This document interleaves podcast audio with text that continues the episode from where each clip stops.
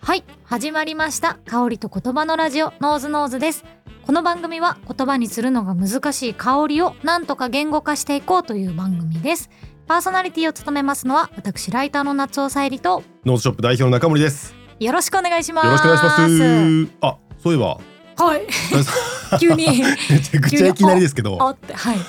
最近本読んでます？はいいやー私最近本全然読めてなくて、はいはい。ただ積んどくはめっちゃ増えてるんですよおお、じゃあなんか最近買った本とかどんなのがあるんですか？買った本はあの読んでないんですけど、はい。映画でちょっと前にやってた、まあ、今もやってるかわかんないですけど「あの屋根裏のラジャー」っていうアニメやってるの知ってますかいやー知らないですね。あのーラジャーっていう子がラジャー主人公なんっでてすいね。う子が主人公のなんかイマジナリーフレンドって小さい頃に自分の架空の友達作るきっとありますあれね。うじゃなちいのですか娘もいましたね。あいましたか、はいいやなんかそのイマジナリーフレンドがラジャーなのかどうかわかんないですけど、はいなんかそうはいいはういイマジナリーフレンドを題材にしたお話らしくて、うーんでその子がこう、まあ、消えちゃうかどうかみたいななんかそういう予告編を見て、はいあはいめちゃくちゃ面白そうと思ったんですけどなんか映画があんまり面白くないという噂を聞い て噂。 噂を聞いはて原作の方を買ったんですけど,、あーなるほどまだ読んでないです。読んでないですね。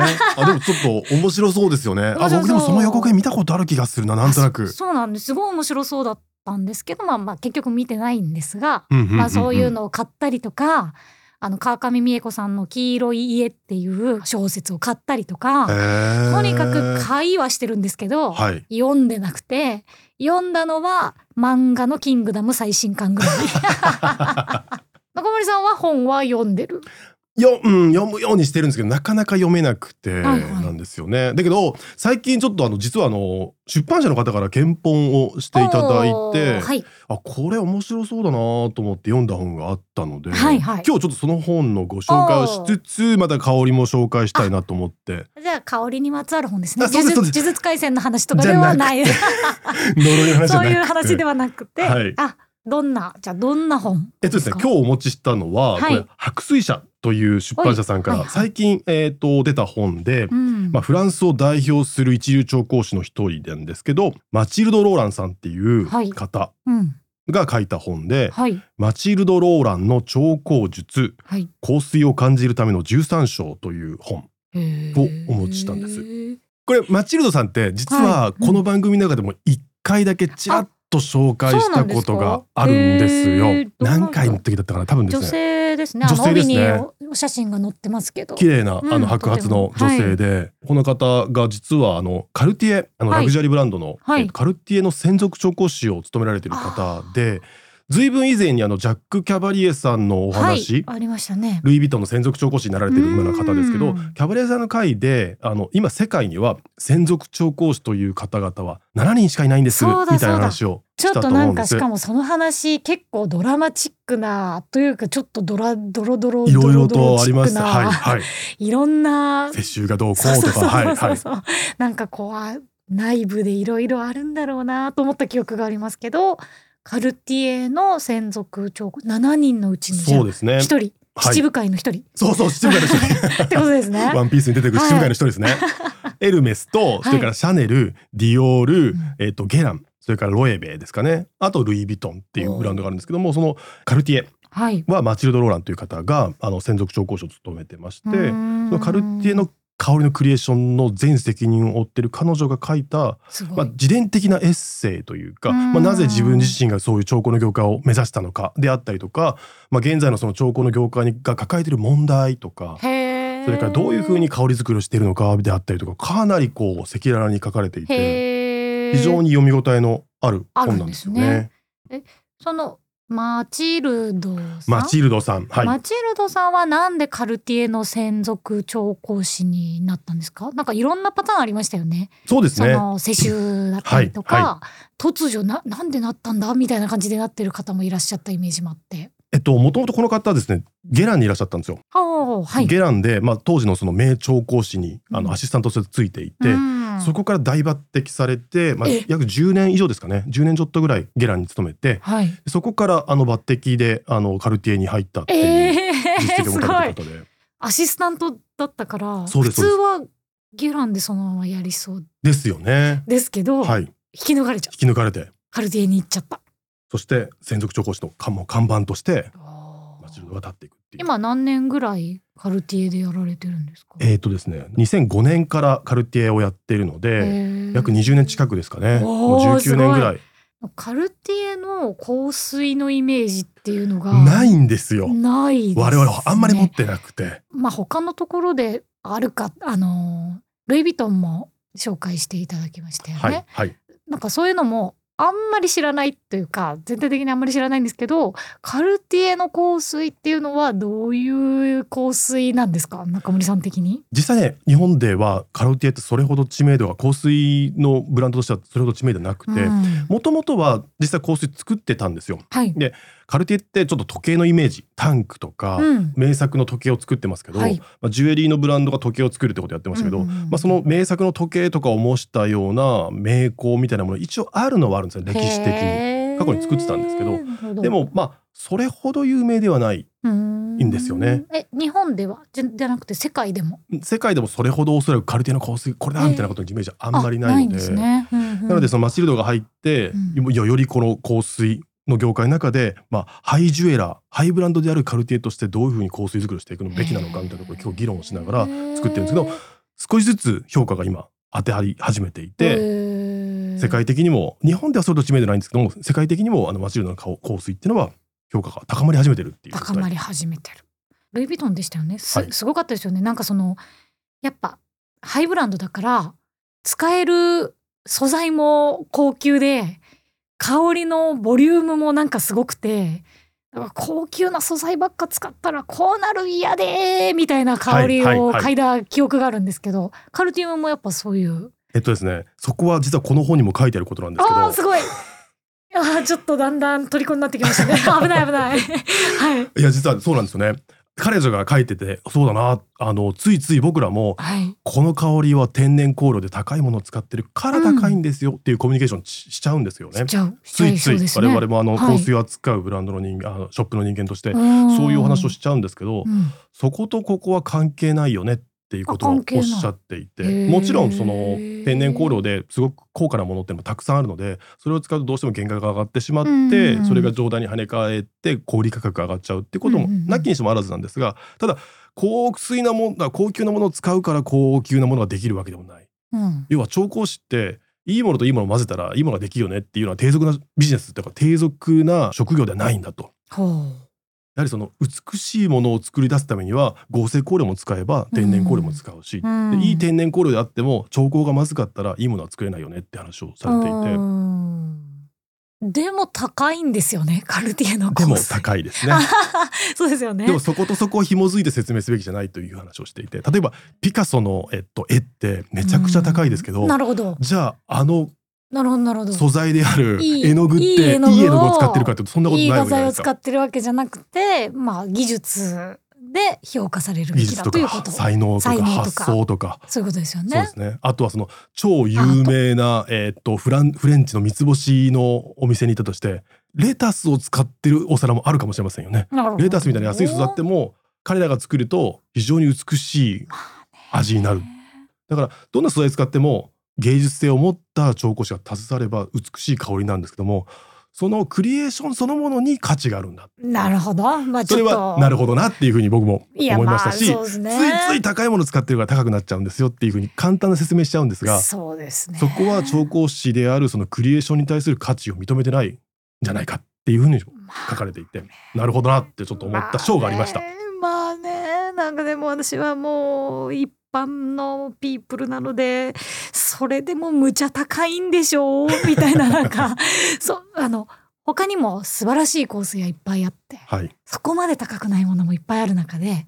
カルティエが売るとこんだけ高くなる理由みたいなやつはやっぱ欲しくなっちゃいますけどね。そうですよね。ただまあ素晴らしい香水をそれほど素晴らしい香水を私は作っているんだということですよねおっ。しゃるとりそういう自負があるっていうとこなるろほど。なんですけど彼女この本の中にも書いてるんですがお安い香水にもちゃんと意味があってそれもそれで素晴らしいんだ高級な香水だからいいうん安い香水だから悪いみたいなところではないんだよみたいなことも話をしてるのでうんちょっとその辺はぜひ本読んでいただけるとあは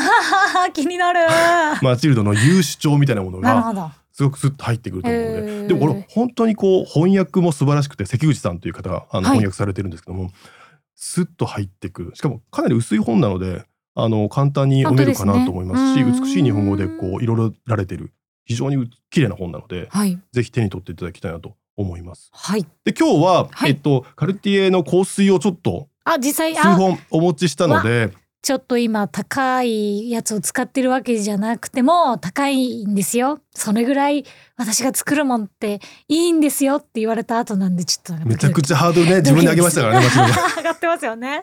はい。ちょっとマチルドさんが作った香りで、これ2009年に発売されて、うん13種これからまだまだ全部13種できてないんですけども、へえーーっと12種かな今2023年で12種ほど発売されていうてーん13、まあ、時を表す13個、はいまあ、借り手って時計のイメージあると思うんですけども、うんうんうん12じゃなくて12じゃないんですね。 13発売するらしいんですよ。へーでそのうちの、えっと、まず2009年に5つ発売されたんですね。はい。でそのうちの1つ「レ・ズール・ドゥ・パルファン」っていうシリーズはい。なんですよ。でその中から、えっとルールプロミズっていう1番を表してる1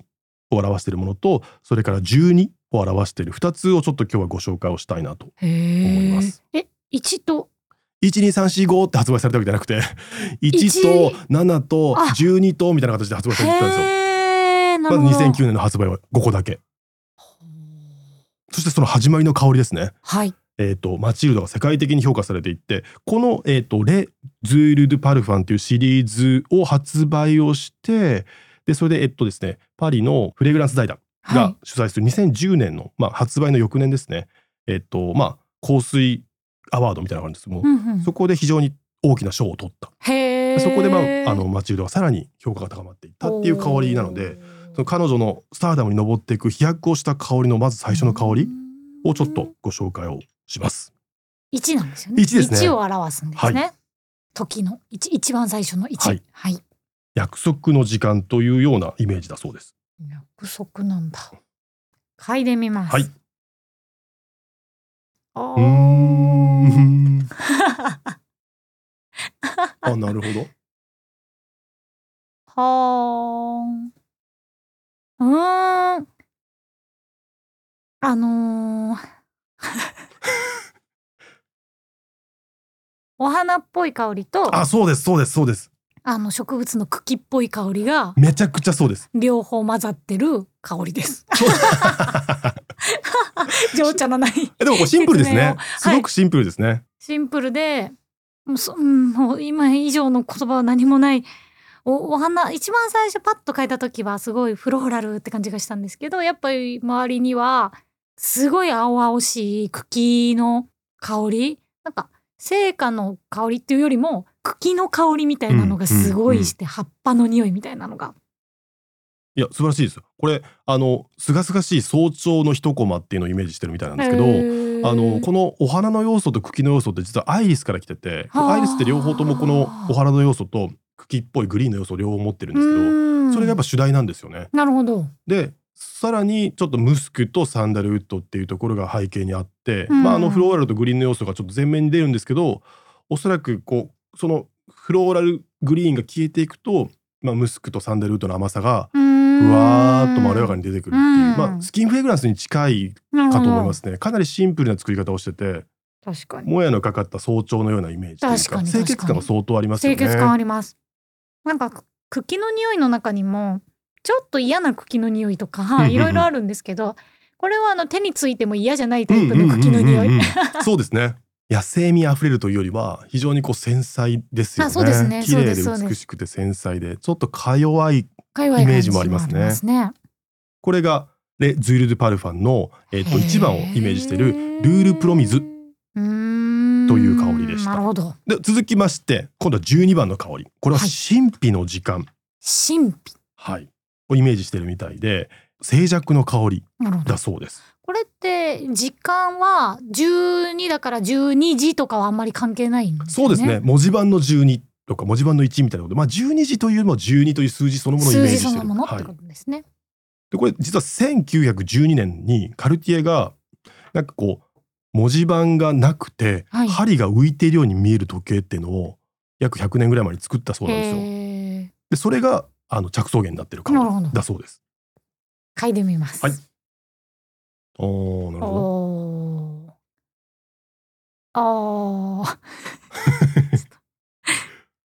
うーんと、これはね、なんだろう。まあ確かに神秘な感じはするんですよね。ちょっとだけミステリアスな。あミステリアスですよねう。んそう。なんか紫色とかが見えてきそうなそうですね。感じは確かにするんですけどね。これは、なんだ何です かちょっと煙っぽい。ああります。インセンスの要素ありますね。もうまさにその通りです。そうですよね。ですけど主役じゃないので煙煙ってわけじゃないですよねう。し後ろの方であの煙といっても焚き火のこうちょっと土っぽい匂いの煙とかもあるけどそれよりは白い煙というああかーそうですね。白いふわふわふわーっとこう線のようにスッと立ち上っていくあー煙のイメみたいなージですよね。そうかおお香みたいな感じだから神秘感があるんですかそうかもしれないですね。儀式感というか、はこれインセンスの要素がありますね。それからまあパチョリの要素がちょっとあって、パチョリかはい、まあアーシーほどアーシーじゃないですけど、まあパチョリの要素が少しありますうね。ん、ちょっとなんか土っぽさというか木っぽさみたいな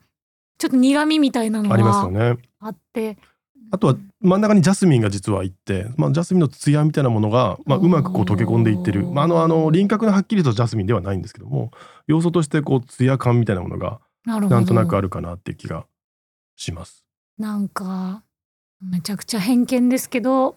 パワーストーンつけてる占い師の人からする匂いって感じ あ、めちゃくちゃその通りだと思うな。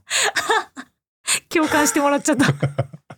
ね、これまたちょっと本の話に戻るんですけど、はいおそらく香水の分類用語で言うとこれオリエンタルな香りっていうふうに表現するあまオリエンあタル要なはんだ神秘的東洋の神秘的なイメージっていうのおーがあの当てはまるような香りなんですけど、はいこれオリエンタルっていう言葉のカテゴリーについてもマチルドはあの人加減を持っていて、はいはいこのオリエンタルっていう言葉うんジャンルのくぐり方は良くないんじゃないか、ほうなぜならばみたいなことをちょっと書いてるのでなんでですかちょっと教えてくださいよぜひちょっとそこは読んでいただきたい、えー実はこの最近のその香水業界の中でオリエンタルっていう表現は使わないようにしようぜっていうムーブメントが本当にあるんですへよ。えその辺のこともちょっと書かれてるのでぜひ読んでいただきたいなと。えでもオリエンタルな香り神秘的な香りですよね。ーなんかこう水晶を持った占い師がこうあそうつそけうてそそううなイいメージるがあり感ますじのね。うんなるほどこれ中森さん的にはカルティエの香水どうですかあのーい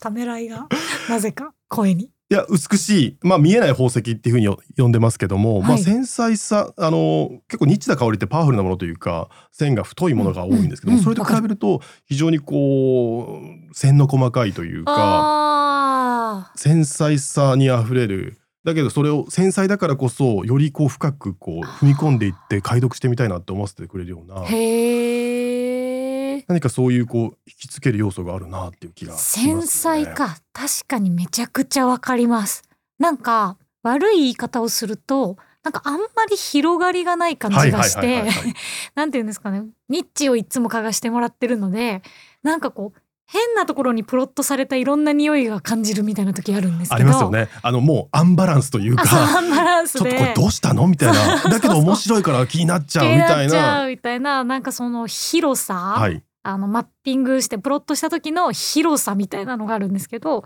なんかこう悪い言い方をすると同じあたりに何個かプロットされてうんうんうんるいろんな香りがするなみたいなだからこうちょっと狭い感じがしてたんですけど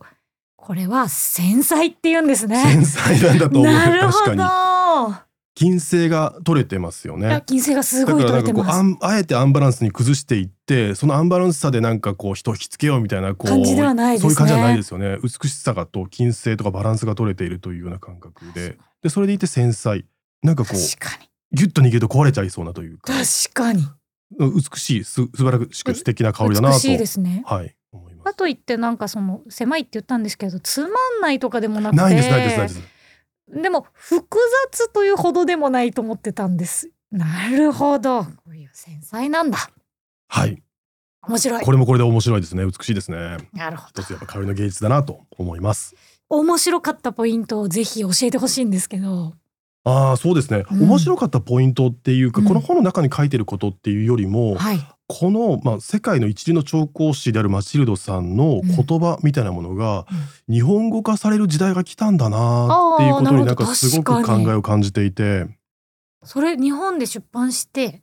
売れまあ爆発的かどうかは置いといても売れる見込みがないと本にはならないはずそなうのでそうそうそうそうなんですよ。そこに市場があるとそうあの書籍の方が思ったわけですもんねそうですね出版社さんが。本当僕らがその6年前7年前にそのノーショップ立ち上げた頃って、うん香水誰が買うねんっていうふうに言われてバカにされた時代だったんですけど、はいそれがカルティエの調香師であるマチルド・ローランのエッセイが発売されるうっんていうところまで世の中が進んだんだなっていう考えがむちゃくちゃあって、うんでも日本語でこれだけの一流の調香師が書かれたあの一流の言葉に対してアクセスできるっていう世の中が到来したことに対する感動っていうのがなるほどむちゃくちゃありますね。書籍も一回見てもいいですかもちろんですもちろんです。これすごい面白くてですね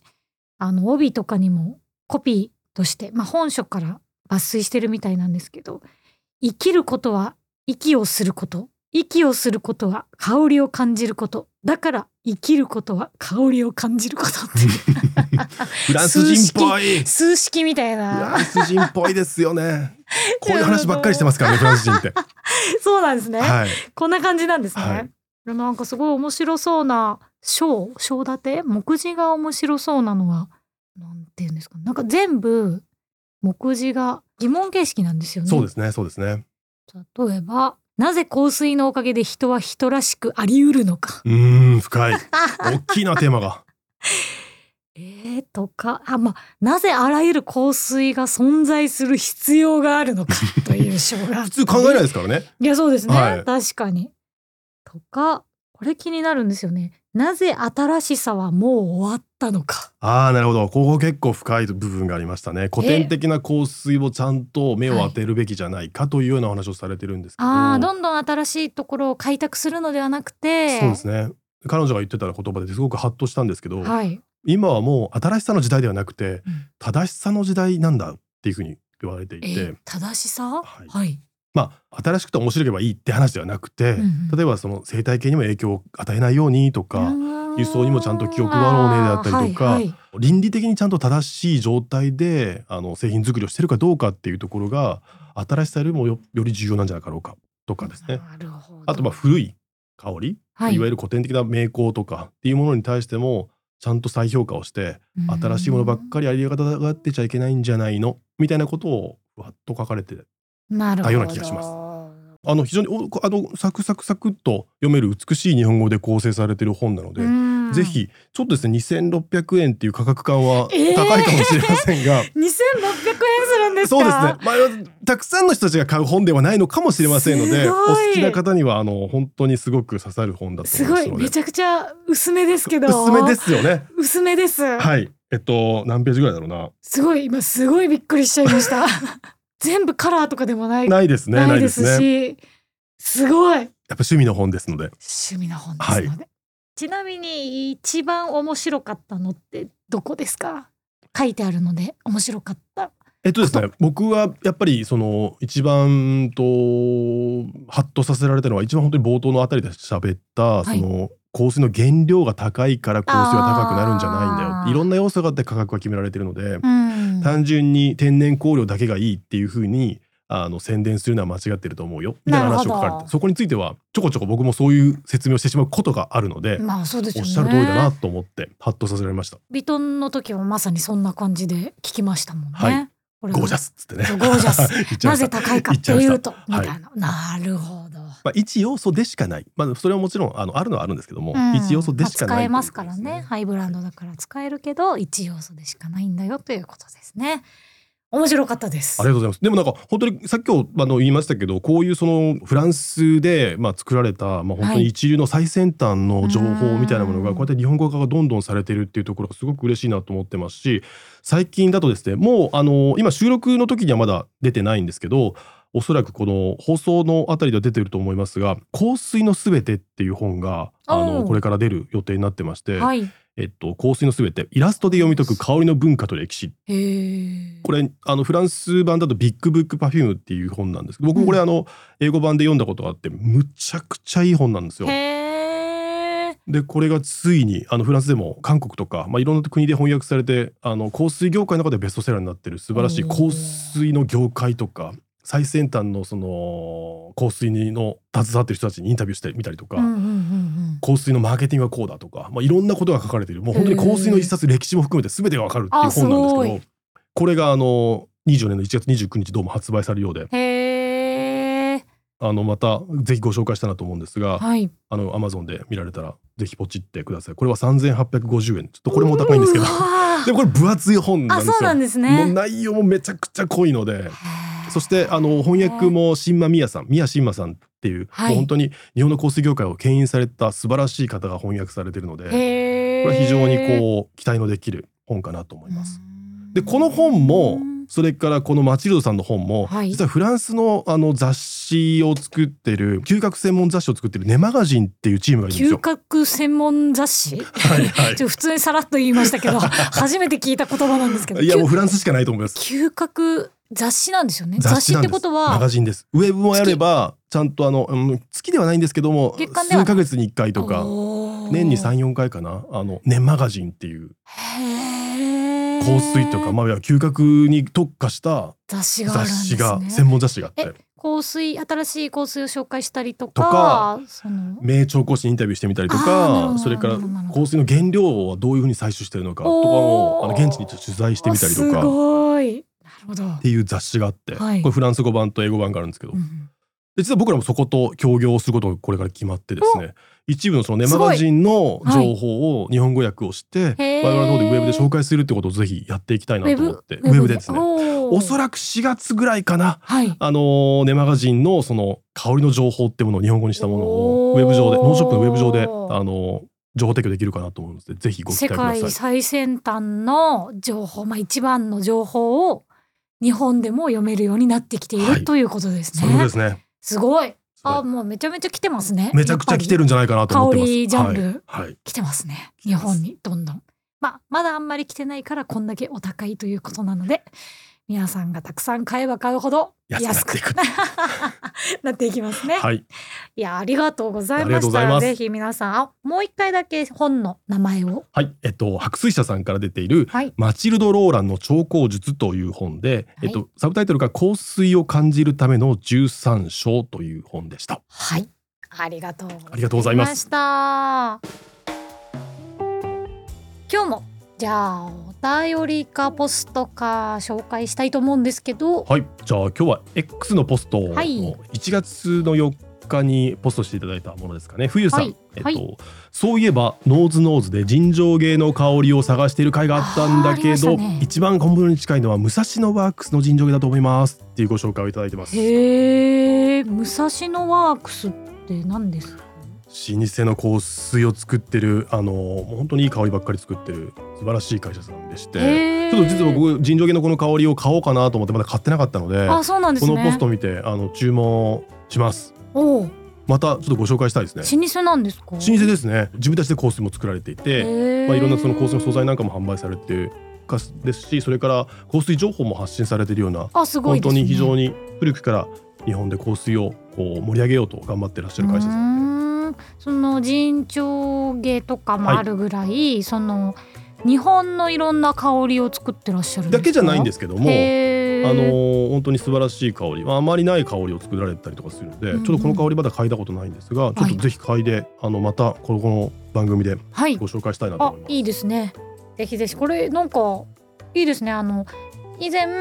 その尋常芸が好きですっておっしゃられてる方からお便りかなんかをいただいてそうそうそうそうそそのれなかなかないんでなすいよんですよっていう話をしって言てったのが、あのリスナーさんの方からこれですよっていうもうここでコミュニケーションが生まれてるわけですもんねねありがたいですねありがたいですありがたいですもう我々は何もしな くても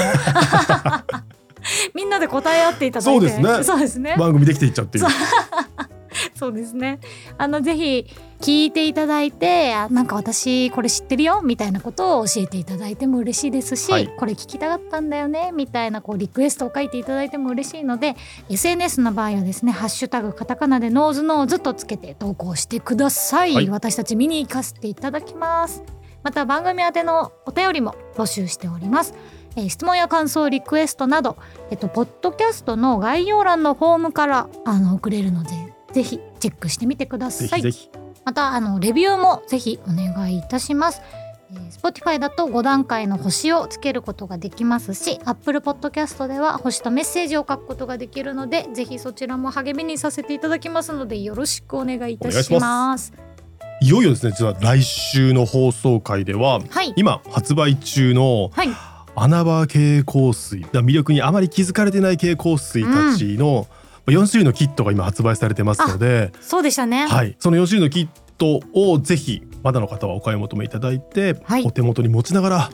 放送をお待ちいただきたいなと思ってますのでそのキットのお話をゴリゴリして一本ずつ嗅いでみて言語化していくってっていう。はいわかりまぜした。ひま皆ださん間もに一合う緒。に、はい、ご自宅で言語化していただきたいなと思いますので、はいえっ、と買い方は概要欄にあの URL を貼っておきますし、はいあと、まあ、Google でノーズショップというふうに検索していただければ、えー、と一番最初に出てくるあの、うんノーズショップの1サイトにビッグバナーで大きなバナーでキットの告知をしておりますのおでーぜひそちらをクリックしていただきたいなと思います。はいわかりました。来週楽しみです。はいはいそれでは今日はこのあたりです。さようならら。